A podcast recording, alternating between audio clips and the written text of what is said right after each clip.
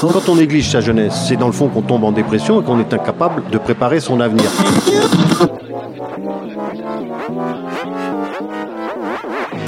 Ça ne veut plus rien dire, lycéens. C'est des merdeux, des cons. Le jeune est tourné vers l'avenir. Mais aujourd'hui, l'avenir ne se tourne plus vers le jeune. Univox, le rendez-vous du monde étudiant sur Radio Campus. Semaine, dans Univox, Radio Campus Montpellier vous propose de prendre de votre temps pour penser à une cause qui touche de nombreuses personnes, principalement des femmes. Aujourd'hui, nous parlons de violences conjugales. Univox. Univox. Les violences conjugales sont un phénomène qui a touché 142 310 victimes en 2019. Et le confinement n'a pas aidé les choses. Un chiffre en hausse de 16% selon un bilan des services de police. 88% de ces victimes sont des femmes. Plus de 125 000 femmes qui vivent un cauchemar au quotidien. 146 tuées par un conjoint ou ex-conjoint. Parmi ces violences, on recense tout type de plaintes. Viol, agression physique, morale, sexuelle, des plaintes qui ne sont pas toujours prises en compte par les services de police et des femmes qui ont peur des représailles. Radio Campus Montpellier a interrogé quatre femmes pour mettre en lumière ce phénomène et offrir des solutions aux femmes qui subissent ces violences. Mais écoutons pour commencer la réalité passée d'une d'entre elles. Marie-Christine nous explique ce qu'elle a vécu.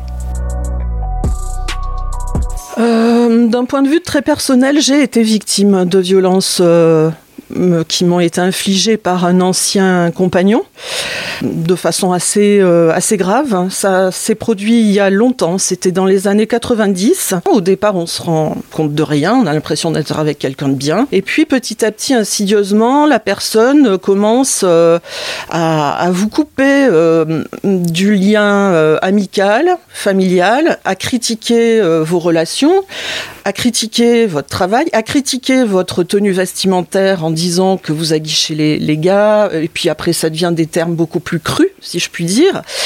Voilà, quoi, qui sont vraiment des insultes. C'est un processus qui a été très bien étudié récemment, donc voilà, qui est vraiment l'intimidation, euh, euh, tu n'es rien, euh, je t'interdis de faire ça, où tu vas, pourquoi tu sors, pourquoi tu es habillé comme ça, et puis petit à petit, ça devient violent, quoi, physiquement, physiquement, c'est-à-dire que on commence à vous bousculer, ensuite on commence à euh, vous donner une petite tape, ensuite euh, on commence à vous donner un coup de tête, ensuite euh, voilà, enfin donc moi si vous voulez, il y a eu le, moment crucial entre guillemets, ça a été une dispute comme on en avait parfois, où bon, je, lui ai dit quelque chose de totalement anodin, critiquer mes amis. Je lui ai dit mais heureusement que j'ai des amis parce que sinon qu'est-ce qu'on deviendrait, voilà quoi, avec toi, c'est pas vraiment ça. Et là il, il m'a sauté dessus et il a commencé à m'étrangler. Alors, euh, pourquoi s'est-il arrêté avant de me tuer euh, Vraiment, j'en sais rien. Toujours est-il que, bon, il s'est arrêté. Voilà une réalité que de nombreuses femmes ont subie dans le passé, ou subissent toujours encore au quotidien. De nombreuses associations essayent de venir en aide à ces femmes. Radio Campus Montpellier en a rencontré deux. Le CIDFF, Centre d'information sur les droits des femmes et des familles, et la Fédération nationale Solidarité Femmes. Le CIDFF, c'est une association qui est départementale mais qui appartient à une fédération nationale. Donc on a quatre secteurs professionnels, euh, en priorité des juristes qui sont là pour informer sur les droits. On a un secteur euh, emploi, formation. On a un secteur qui s'appelle conjugalité, parentalité, violence avec des psychologues et conseillères conjugales pour l'accompagnement des personnes victimes de violences conjugales, violences sexistes et sexuelles. Et ensuite, un secteur médiation familiale. Fleur Favre, conseillère au CIDFF de Montpellier, explique comment reconnaître un agresseur. C'est souvent le plus difficile, c'est faire la, la différence entre du conflit de couple et des violences conjugales. Parce que les, ce qui va faire la différence, c'est le contexte plus que les actes. Alors évidemment, il y a des choses qui sont interdites, tout le monde le sait, c'est la violence physique et les violences sexuelles. Là, à peu près en France, je crois que tout le monde est au courant qu'on ne tape pas, qu'on n'agresse pas, qu'on ne viole pas, qu'on ne bouscule pas, qu'on crache pas sur quelqu'un. Euh. Après, il y a des violences qui sont plus difficiles à repérer. Ça va être les violences psychologiques, administratives ou financières où là, on va être plus euh, à se demander est-ce que c'est normal, est-ce que c'est pas normal? La différence que je vois euh, qui peut peut-être aider, c'est que dans une relation, dans un conflit de couple, on va être dans une relation égalitaire. Il y a lui, il y a moi. Ensemble, on a autorité sur les enfants, on décide ensemble, parfois on n'est pas d'accord. Et quand on n'est pas d'accord, on se dispute, mais j'ai jamais envie de le détruire, il a jamais envie de me détruire. Je lui fais pas peur, il me fait pas peur. Même quand ça crie très fort, même des fois si on est peut-être vulgaire par moment. Là, on est dans du conflit, peut-être du conflit fort. Peut-être ça peut mériter qu'on se sépare quand même, mais c'est pas de la violence. Et puis après, dans les violences conjugales, on est dans une relation inégalitaire avec une personne qui domine, une personne qui est dominée. C'est toujours le même qui décide, c'est toujours le même qui obéit, c'est toujours le même qui sait, toujours le même qui a raison. Il y en a un qui décide et l'autre qui obéit. Et là, en général, l'agresseur seul a autorité sur la victime et les enfants. Et parfois, dans ces violences-là, ça crie pas très fort. Ça n'a pas besoin de crier. Mais on est dans une relation asymétrique et verticale. C'est toujours le même qui est au-dessus, c'est toujours le même qui est au-dessous. Et donc là, c'est compliqué. Et c'est vrai que souvent, dans l'accompagnement, le soutien psychologique, c'est des choses que par la parole, la, victime va petit à petit se rendre compte. Est-ce que c'est un conflit de couple? On n'en peut plus, on n'arrive plus à se parler et euh, on se sépare ou on, se, ou on fait euh, une thérapie de couple, par exemple Ou est-ce qu'on est dans les violences, il y a cette domination et de toute façon, je ne serai jamais dans une position égalitaire soit je m'échappe et je me protège, soit je, reste dans cette relation de domination. Dominique Isanman-Guillienne, présidente de la Fédération nationale Solidarité Femmes, présente les besoins immédiats de ces femmes dans cette situation. On a donc 73 associations sur la France qui sont adhérentes de la Fédération nationale Solidarité Femmes. Elles font un boulot énorme, à la fois d'accueil des femmes victimes, parce qu'un certain nombre de ces femmes, lorsqu'elles partent, ben, il faut qu'on les accueille quelque part parce qu'elles n'ont pas de capacité, soit par leurs amis, soit par leur famille, de pouvoir être hébergées. Donc, c'est les, héberger déjà, donc dans ce qu'on appelle des centres d'hébergement et de réinsertion sociale, financés évidemment par l'État, et les accompagner, les accompagner au long de ce chemin qui est un chemin extrêmement dur, parce que sortir des violences, ça veut dire euh, faire un trait sur cet amour-là, parce que la plupart du temps, c'est quand même de l'amour, euh, couper ce lien-là, qui est un lien euh, nocif, qui est, absolument épouvantable, d'autant que monsieur, bien évidemment, ne va pas supporter du tout, donc va tout faire pour les récupérer, hein, donc euh, y compris des promesses merveilleuses, et, etc. Donc c'est tout cet accompagnement-là qui s'adresse aussi bien, encore une fois, à des femmes de milieux très défavorisés, voire à des femmes d'origine étrangère, donc avec les problèmes de la langue, avec aussi les problèmes culturels qui sont variables, hein, c'est pas tout à fait la même chose, euh, les, références culturelles ne sont pas tout à fait les mêmes. Après, aussi bien avec des femmes de milieux plus aisés ou plus favorisés, où là, donc, c'est un accueil du jour qui fonctionne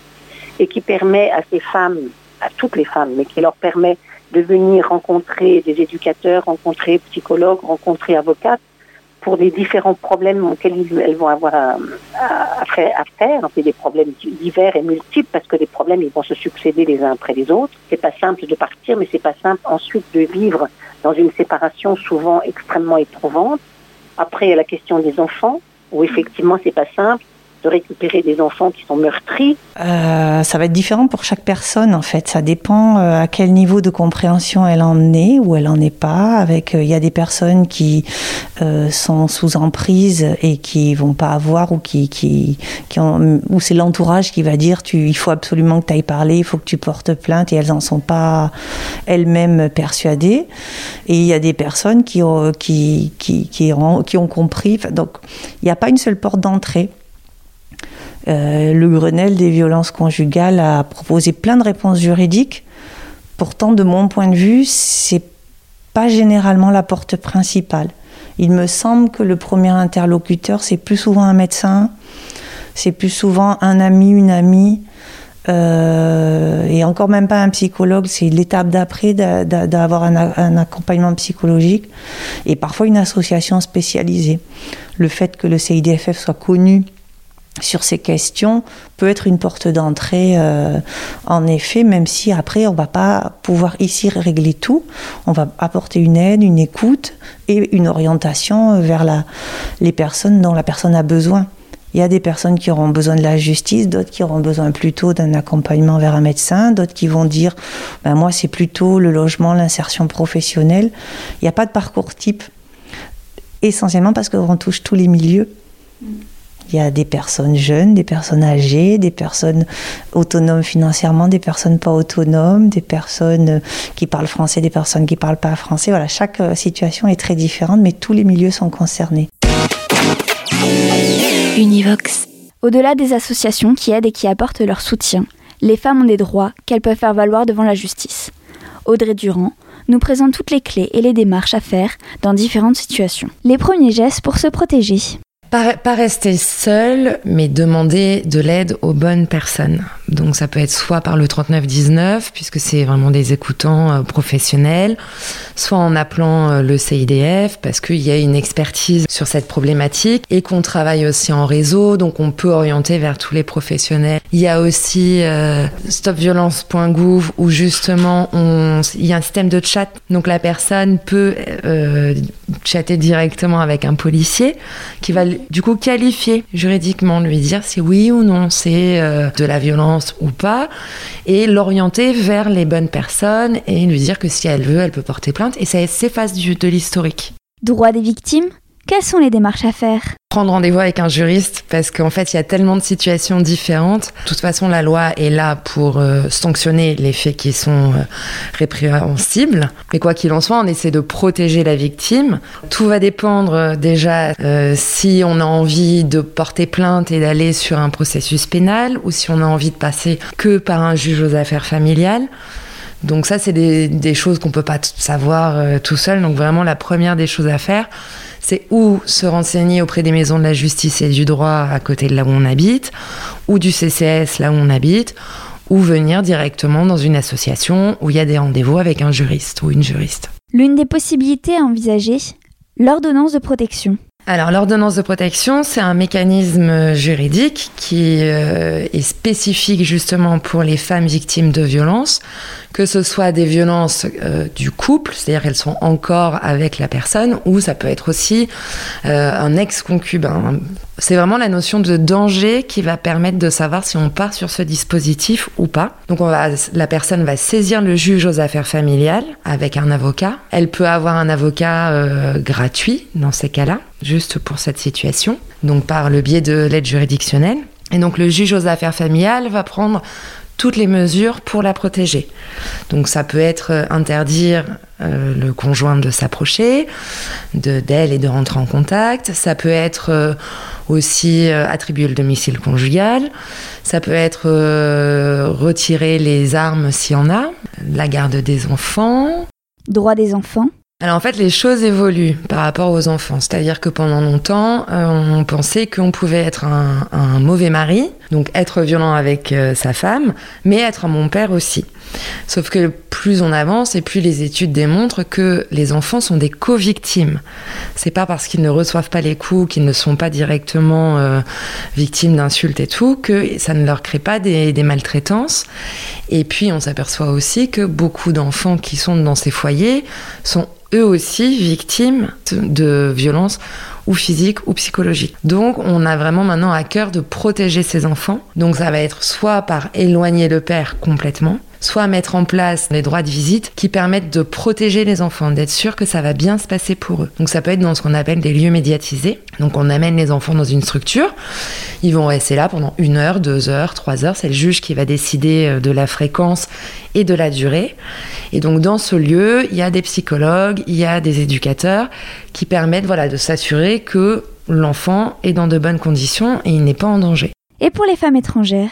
Alors il y avait une vulnérabilité pour effectivement les, femmes qui étaient euh, euh, étrangères sur le territoire français avec un titre de séjour vie privée et vie familiale, puisque nécessairement ce titre de séjour est renouvelé s'il y a une cohabitation. Donc c'était aussi un moyen de pression pour les agresseurs qui disaient ah ben non, moi je ne me présente pas à la préfecture ou j'atteste pas qu'on continue à vivre ensemble si tu vas porter plainte. Donc là il y a eu quand même une modification de la loi et lorsqu'elles portent plainte, elles peuvent justement avoir un titre qui va être prolongé pour une année. Il y a une association qui s'appelle le CICAD, C-I-C-A-D-E, qui est spécialisée justement pour toutes les problématiques de droits des étrangers et de violences conjugales.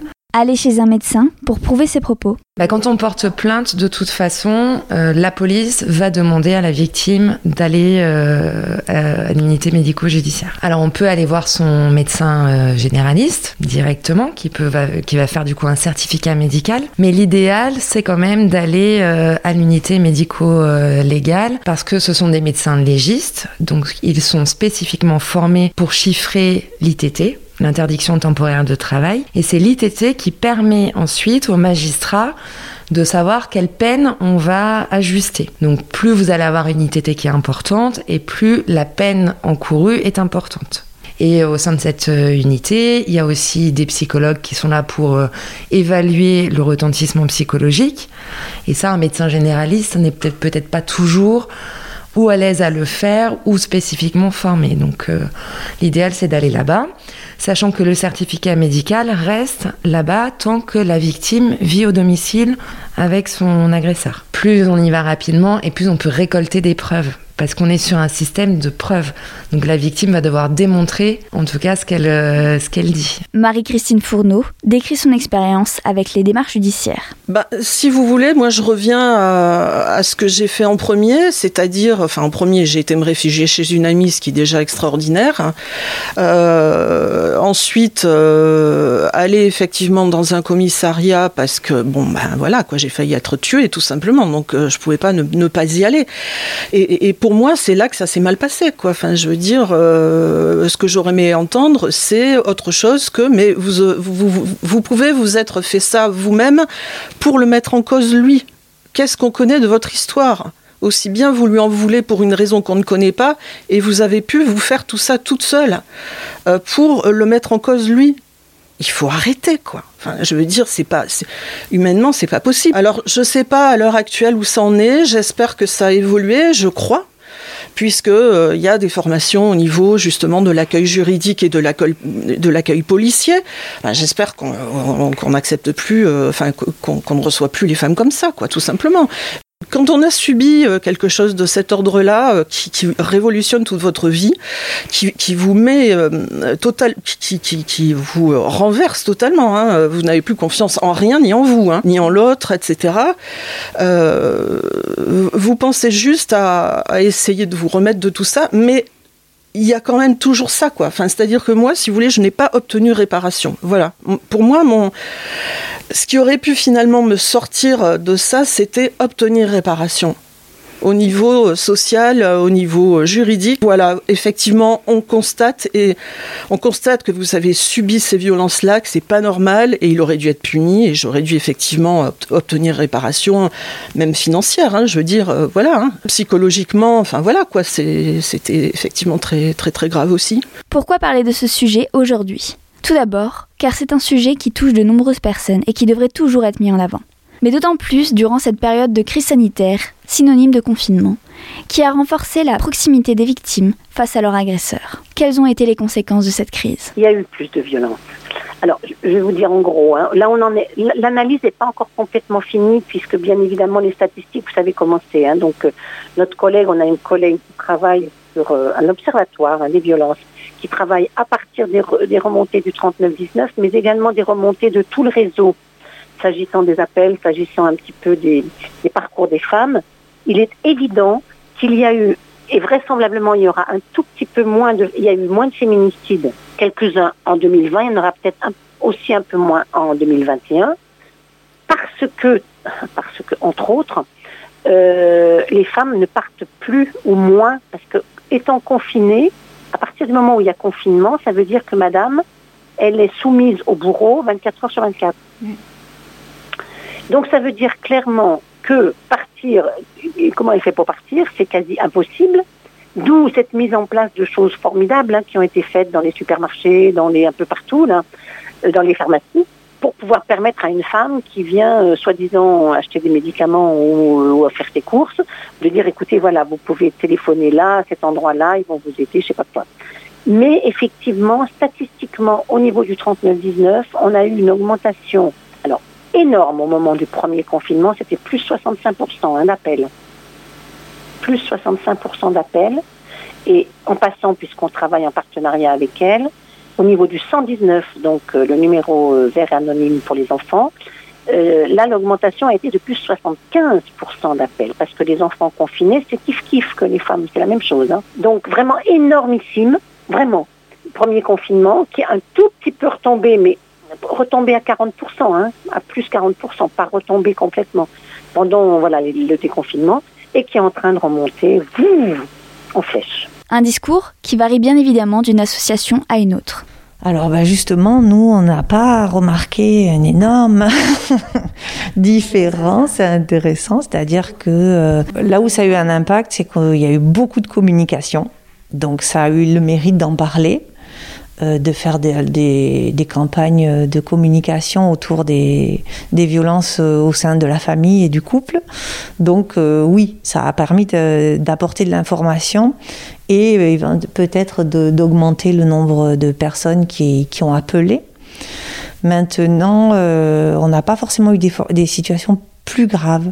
Ce qu'on a senti, c'est que les, pendant le premier confinement, en tout cas, il y avait beaucoup de personnes qui avaient besoin de parler, besoin d'être entendues, pas forcément euh, pour se séparer, mais ça a permis aussi à d'autres femmes de se confiner sans leur agresseur. Après, peut-être que tout le monde ne s'est pas manifesté encore. Hein. Univox, le rendez-vous du monde étudiant sur Radio Campus. Pour aller plus loin, la grande question est comment faire bouger les lignes et changer la situation La clé est-elle le développement de la communication? Alors, j'ai pas de solution magique, sinon on l'aurait fait, mais après, je pense que l'éducation est importante, euh, euh, promouvoir l'égalité dès le plus jeune âge, et ça veut dire former les professionnels les professionnels de la petite enfance, les professionnels de la santé, les professionnels de la justice, euh, pour, pour, pour, arrêter de, de, répéter des comportements stéréotypés. On le voit à travers euh, les, les, les, scandales euh, à la télé. D'ailleurs, on nous a d'abord dit euh, les violences sexuelles dans le sport, les violences sexuelles dans le cinéma, les violences sexuelles de la politique. En réalité, c'est les violences sexuelles dans la société c'est pas des métiers qui créent les violences, mais, mais plus la société. Donc il y a du travail de fond, peut-être avec les parents, les jeunes parents, pas pour donner des leçons, pour s'interroger, qu'est-ce qu'on transmet, qu'est-ce qu'on a envie de, comment on a envie d'éduquer ses enfants, ça pourrait être intéressant. Et le rôle de l'État dans tout ça? Le responsable, j'en sais rien, mais je pense qu'au plan gouvernemental déjà, bon, et ça c'est relativement assumé, je pense que la parole politique, elle est énorme et importante.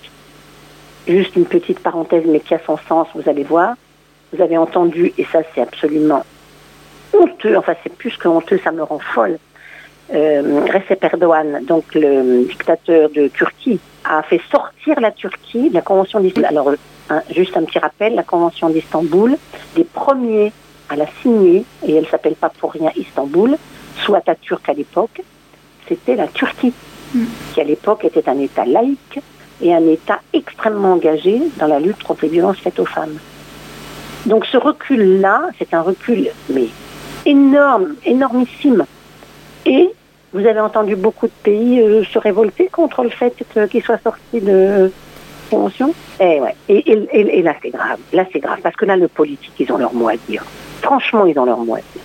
Si là ils disent rien, vous savez comment c'est? On dit qu'il ne dit rien constant. Ben, parfois oui. Hein.